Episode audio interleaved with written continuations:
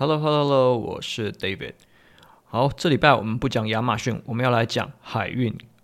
为什么要讲海运呢？其实我从去年到现在，应该陆陆续续讲了很多亚马逊的内容了。实际上来说，我已经讲到快没有内容可以讲了，除非有人特别去问我什么问题，不然我就是一直。我自己觉得会有，就是内容的水分会有点高啊，旧瓶装新酒的感觉，所以我自己也不希望这样。所以如果呃有任何人问我问题的话，我可以把这些东西转化成 podcast，我觉得是蛮好的。那这礼拜刚好有人就是跟我讨论，就是关于海运的部分，我想说，好啊，那终于可以来讲一下，就是我其实我最擅长的领域，因为其实我本身就是我我是做海运出身嘛，那我其实以前也是主修国贸，所以其实这一块应该才是我实际上的强项来说。啊，实实际上的强项才对啊。然后在做亚马逊的过程当中，其实我觉得，呃，有些身为卖家，可能因为以前我们都是做外贸出口，可是会熟悉一些呃啊、国贸的部分，可能。不是那么，跟这国贸的知识不是那么完整，或者进出口不是这么完整。那我觉得在做亚马逊可能会比较辛苦一点，因为有一些 term 别在，尤其最近从二零一六年以来，其实运费呃起起伏伏涨跌，它是非常的大的。也就是说，其实，在每一段的 surcharge 当中，还有海运费当中，其实在呃可能卖家在无形之中可能会损失掉了一些呃你的运费，那也有可能就是你没有考虑过，其实你的商业模式需要去换一个。呃，你的 Incoterms 好，那我们现在就来讲，就是关于呃亚马逊这边，在亚马逊呃的市场里面，通常啊，就亚马逊会 prefer，我们应该说会有几个 term 别，我们是大家最常看到的。第一个是 DDP，然后 DDP 我这我觉得这不需要太特别去解释。再第二个是 DAP，DAP 或许或许有的可能比较怎么讲，有比较老一辈的，呃老一辈的船务，他们可能会说是 DDU，因为其实他们的差别真的没有差距非常的大。然后在第三个是 CIF，第四个是 FOB，然后第五个是 xwork。那其实 Incoterm 没有这么少，Incoterm 应该有十来十多个吧。所以说，可是比较常用的大概就是这几个。那我们大概稍微讲一下，DDP 就是大家最常用，就是指定，就是我们把所有东西，我们的货，然后指定交货交到亚马逊的仓库嘛。那在这边就是我们要负担所有的风险、运费还有保险，也就是说，在这一段里面所有发生的事情，都是我们作为卖家。要去 cover 的，那也就是说，其实以 DDP 的角度来说，我们的运费最贵。那为什么会说运费最贵？其实运费不是只有海上段了。那其实，呃，在整个海运的呃流程当中，最容易发生问题的，其实不一定是海上段，有可能是其实在内陆段，尤其像现在美国内陆卡派。呃，并没有那么稳定的状况下，你要负担它的就是卡派的费用以外，你要负担就是卡派这一段的保险。所以说做 DDP 来说，把这个风险，应该说亚马逊就把这个风险全部就是啊、呃、给卖家自己去承担。所以说在 DDP 的条件下，对亚马逊来说风险最小，对呃卖家来说，呃你要负担最多的费用跟风险。那当然中间我们就一定会去保险嘛。那可是有可能就是。你的物流业者会跟你说啊，你的呃保险怎么保，你的费用才会比较低啊？这有可能你的经纪公不是经纪公司啊，你的海运公司会跟你去讨论这些，所以我觉得 DDP 应该大家非常的熟悉。再来讲的是啊、DDU 这一块，尤其是亚马逊可能会做到 DDU，然后有如果你又是有可能你的仓库是有保税，然后你可能更容呃更会用到 DDU。再有可能是，比方说，因为我可能是呃怎么个什么 component 进口。比方说，我就从台湾的公司出给我同一个公司体系下美国的子公司的时候，我可能就用 DDU 过去，因为我最后最终端要销售的时候，我可能是其实是成品销售。那终端的话，如果你的东西是采取是呃免保税的方式过去的话，你可能就会用 DDU。那 DDU 就 DAP 啦，我们就是实务上可以这样解释就好，所以我觉得不需要呃去呃执着太多。但是在这一段里面，其实差别呃差在哪里？其实呃整体来说，差别就是差在其实进口的税。哦，那进口税这这个就是要看你自己要怎么报，因为大家在做亚马逊的时候，我觉得有一有一呃有一部分大家可能要思考，其实你的税，对我们现在以实际台湾卖家来说，如果你只有台湾公司的话。呃，实务上我们不讲，就是理论上怎么做啦。实务上我们尽量是把美国这这一端的收益做越低越好。也就是说，我希望让美国这一端可能甚至是负毛利的，这样我就不需要去讨论什么税的问题，我就是没有赚钱啊。那我可能在进口申报进口税的时候，我可能就是会稍微报高一点，然后我让所有的这个税收啊，不是所有的销售可能产生在台湾出口这一段的时候，我就有一个出口价格，然后可能啊、台湾出口就会认为，诶，你其实这边赚蛮多钱的，但是可能台湾这边有个财务操作回来的时候，其实你在做。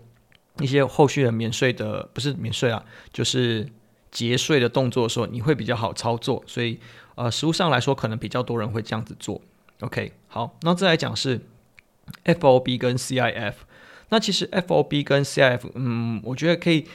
其实他们的整个 term 别是差不多的。那他们整体来说差在哪里？差在一个海上段的运费。FOB 就是海上段的运费是 buyer 付，那 CIF 就是。呃，是卖家，就是卖家付。可是因为这边对于亚马逊卖家来说，可能会有一点点复杂，就是我们的买卖其实没有产生嘛。其实整个运输流程啊，大家做跨境贸易的时候，其实有没有思考过，就是其实为什么运输这个需求，其实它是一个隐身需求，也就是说，先有买卖，才会有运送的需求。OK。那可是，在亚马逊的这个整体来说，我觉得我们不需要把它看得这么麻烦。我们把它理解成，你从呃台湾出到美国的过程中，你只是进行一个仓库的移转，也就是说，你并不是一个买卖行为，所以你有可能是你出给亚马逊的自己，或是你出给自己的子公司都有可能。所以这时候你可以考虑，对你来说，FOB 跟 CF，反正运费都是我要付啊。那差别在哪里？差别在中间的保险。CIF 的话，保险就是你在台湾端就一定要 cover 了。那你如果是在你用 FOB 的话，那你其实台湾端不需要 cover 这一段。那你有这时候为什么会有这个差别？其实这个是我觉得最 key 的地方。如果你是在台湾端去啊、产生这个报价的话，如果我们先讲理论上怎么样？理论上的话，会根据你出口的这间公司，也就是你自己本身，你会得到一个啊、保险的报价。那你的报价一定不好啊，因为你就是一个小公司嘛。那在小公司的状况下，你可能取到的保险报价就不一定比较优惠。所以说，你做 CIF 的话，你的保险会比较贵一点。那为什么有的物流业者会就是说，啊，你要不要去做 FOB 啊？那这样你的保险费会比较便宜。为什么？因为他们是用整个集团去谈这整个保险，所以说你用的这个保险费率是他们整个集团谈下来的保险费率。那他当然自己会再加价上去嘛，加价上去之后看你自己划不划算。那在这样子诶、角度来说的话，哦，那我后段的这个我这些保险费啊，其实我是啊、under 在啊这些可能物流业者他们对啊、可能保险公司或再保公司他们的啊、他们的费率，因为他们可能就是不会只有你们家的货，他们还有其他公司的货，所以在这个角度上来说。如果你是做 FOB，你的保险费应该会比你的 CIF 再低一点。那当然，如果说你今天公司超级的大，那你可能跟你自己谈到的保险的条件很好的时候，那你对你来说使用 CIF 说不定对你来说还比较简单一点。好，那再讲是呃 Xwork，那 Xwork 呃以如果亚马逊卖家来说的话，其实因为其实好，我们先不要讲亚马逊卖家，我们先讲回来。如果说在实物上它怎么样，实际上来说，如果是 Xwork。那表示说，卖家的议价力过强，然后买家的议价力很小。通常会发生在什么样的状况？就是可能你工厂超级大，全世界有名的工厂，那你想要跟这间工厂进货的时候，工厂说：“哦，我的条件是 X word，所以呃，所有的物流安排你自己安排，费用你自己付哦，我只有把东西放在这边，你自己来拿。”可是对于亚马逊卖家来说，啊，这个费用本来就是都是我要付的啊。啊，如果都是我要付的的时候，那你先付还是我先付有什么差别？OK，所以好，那我们这整整段讲回来，Xwork、FOB、CIF，然后 DAP 或 DDU，然后最后一个 DDP，在这几个比大家比较常用的 term 下，作为一个亚马逊卖家来说，到底哪个比较便宜？说实在的，还真的不一定。为什么？因为呃，其实上我们你要先看你的进口人是谁。如果你坐在进口呃进口人身上，表示说他如果是买家的这个角色的时候，他如果是买家的这个角色，你比方说你可能要用呃别人的 IOR 去进口嘛，然后可能你去你反正你在单据上面的 commercial invoice 上面，或是说你这些 packing list 上面，你的售货人是谁这件事情，OK？那这为什么要讲这件事情？因为讲这件事情的时候才会知道，如果你其实实际上。你的 party 都是自己人的话，那对你来说，啊、呃，我等于说朝三暮四跟朝四暮三的概念。可是你要思考一下，就是你用后段的这些价钱呢、啊，有可能是这些、呃、物流业者去帮你谈的。也就是说，它这个费用有可能是分段式的不同。也就是说，如果有人说，呃啊，亚马逊说要做 DDP，那可是有一些那个物流业者说啊，没关系啊，你做 FOB 啊，然后后段的话我们帮你配，然后后段的话费用还比较便宜。诶，这时候你可以思考一个点，为什么会发生这种事情？OK，因为 DDP 你可以指定后段的所有的东西，因为我们是 DDP 叫什么意思？就是卖家要负责呃解决大部分的事情，买家就只要负责交货，那、啊、买家就负责点收而已。所以说在这样的状况下，前面你安排你要指定哪一些都可以。那你如果说你公司够大，那你当然议价力好的时候，你可以举到一个不错的价格。但是如果说当这些物流公司，比方说，呃，可能台湾有些物流公司，它已经做到蛮大了。它后段，比方说在美国这边，它自己有一个呃美国的物流中心，美国的物流车队。那它用它整个呃集团年度的这些整个运输量，去跟可能当地的这些呃物流业者再去做一个合作的时候，他谈到一个更好的费率，他谈到更好的费率状况下来说，诶。那对买家来说，其实我可以考虑去使用，我换一下这个呃那个什么送哎 Incoterms，其实不一定会比较差的。OK，那可是，在这些换这些 Incoterms，可能要注意两个地方。第一个是我付多少钱，那当然就不要比。所以说，我觉得你请报价的话，可以请他怎么报，反正我都是要报全段嘛。我第一个请他报 DDP，我再请他报，直接问他说，诶。那我如果说你们后端有没有配合，或是你们其他这些 service 有没有配合，有没有怎么样报起来其实最低？那先请他报一个可能报一个比较最低的价格。那通通常这时候他们也会出来知道说，哎，那可能保险费要怎么算呢？因为啊、对拆嘛，比方说你虽然后段省越多，但是你使用他们越多，表示说这间物流业者要扛的风险越大。那扛的风险越大，说它的保险的这个涵盖范围就越多，越多它保险费就越贵。也就是说，其实它是。整个要打开来看的，好，那你在看这样的状况下，你就要问两个东西，一个说到底怎么使用比较便宜，再来去思考看看保险费跟保险的风险的涵盖的范围到底划不划算。好，那通常最省、最省、最省的方式就是，呃，我可能就只付海运费。然后一些我当地的费用，就请他报一个后段整呃整包的价格，因为他们后段可能自己有一些呃自己的卡派公司，然后自己配合的这些保险公司，然后这些人他们自己有一些合约，然后自己有一个他们的 special rate，然后他也可以给你还不错价格，就是 OK。然后再第二个要讨论的事情是。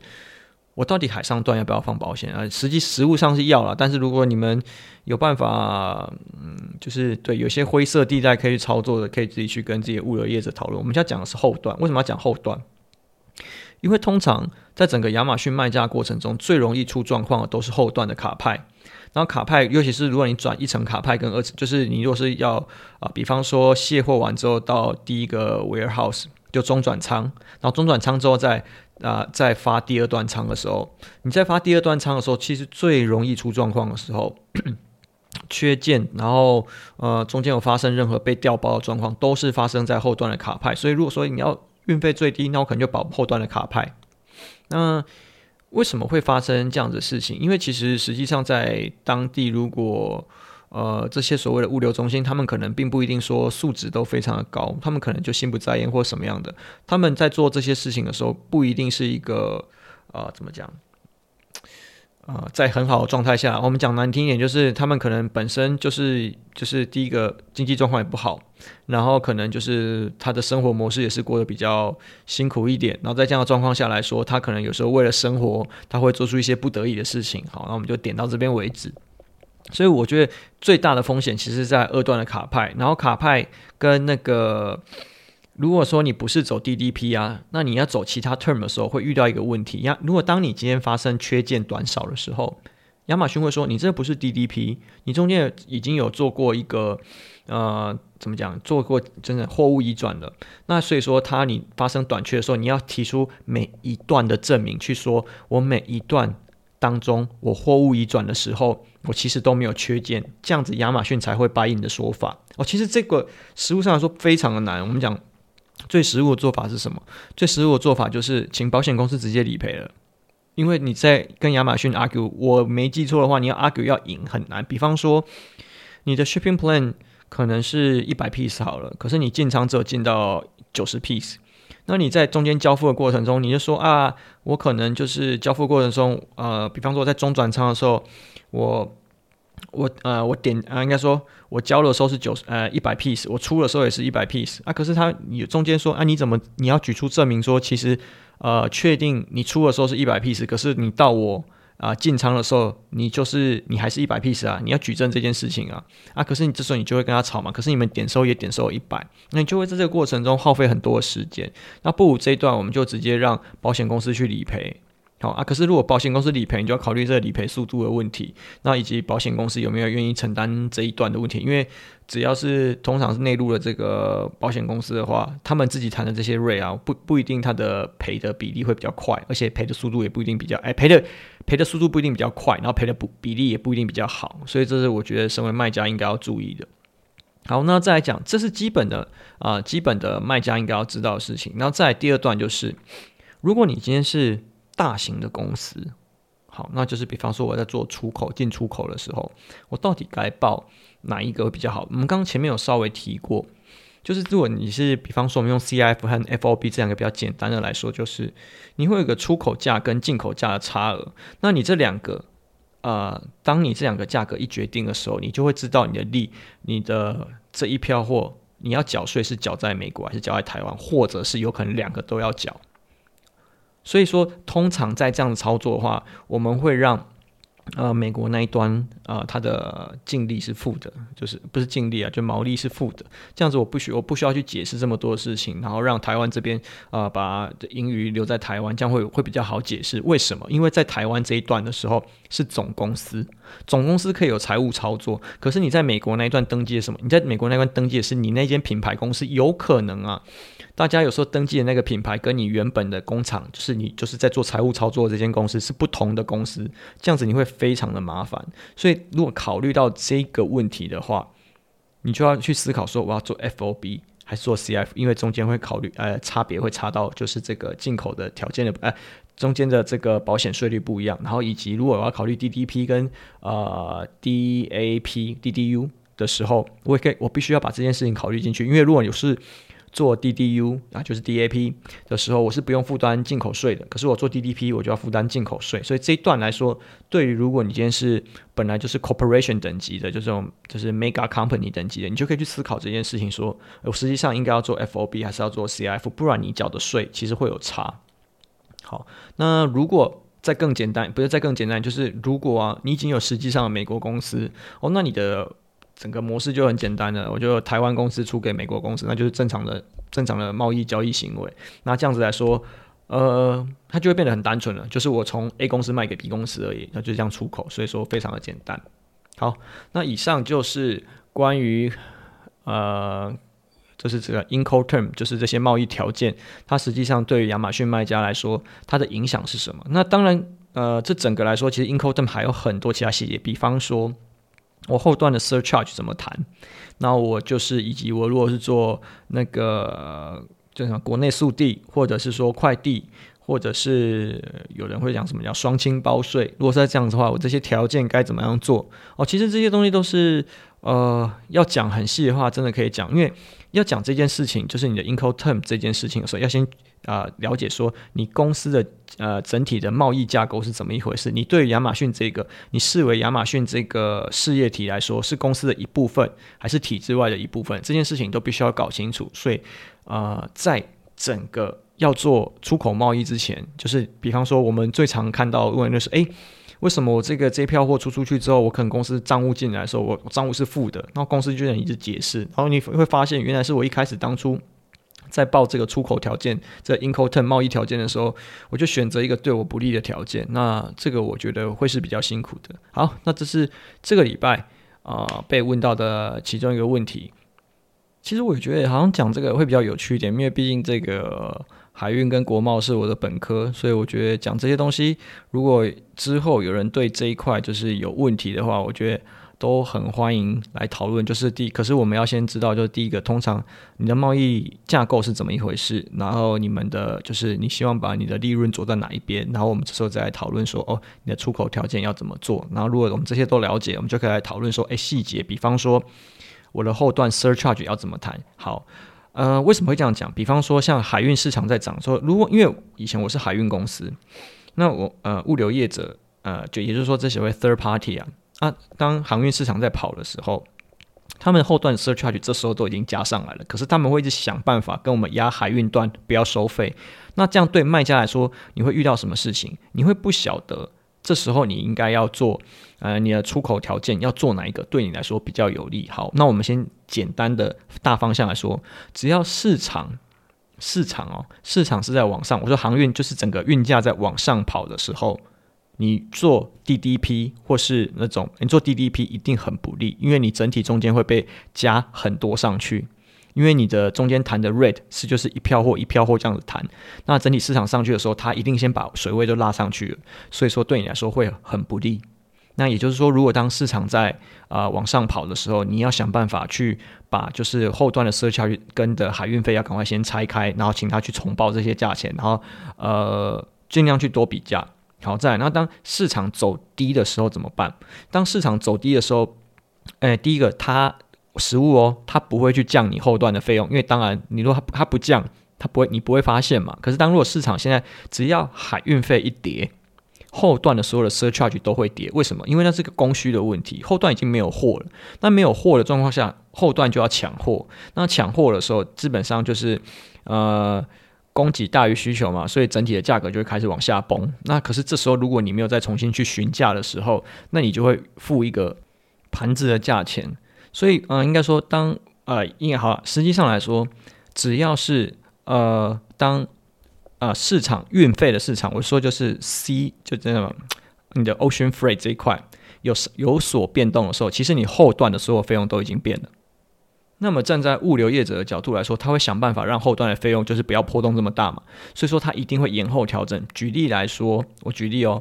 如果说在呃，想说现在一月，然后运费已经在崩了，然后也就是说后段的市场的货已经没有这么多了，他开始会尽量去抢货。那在他后段的这个市场还货还有的状况下，他后段的费用不会降下来，他会想办法去拉货，然后再去拉货的状况下来说，你的呃后段的费用一定可能会开始延迟。比方说一月份运费开始跌，我可能后段的 surcharge。它不会那么跌那么快，它会慢慢的，就比方说在二月份或三月份才开始慢慢的下修，慢慢的下修，因为它也要确保它的利润嘛。因为呃，其实它可能假设这一段在谈的时候，我们报价报出去了，可是海运公司在叠价格的时候，它不会去管这些所谓的物流业者，其实价格大概是什么水位，所以说有可能它报出去的时候，物流业者为了吸收这些成本，他会想办法就是去。呃，维持就是原本客户的价钱，那、钱从哪里来？就是要从后端的费用去补。那从后端的费用去补的时候，它的运费就不会跌得这么快。可是这时候作为卖家，你要想办法去跟他去 argue 说，其实后端的费用已经跌，所以就是呃，去多作为船务的角度来说，就赶快去多询价。好，那如果当市场的运费在涨的时候怎么办？市场的运费在涨的时候，就赶快抢 booking 了。先 booking 布下来，然后请他报价直接报出来，因为只要啊运费一涨，它后段一定会先行直接启动。只要运费一涨，它后段就直接涨了，它不会管它不，它不会延迟，它就是同时间上来。也就是说，运费跌的时候，它的后段的 surcharge 会跌的比较慢，但是当运费一涨的时候，它后段的 surcharge 很快就会涨起来。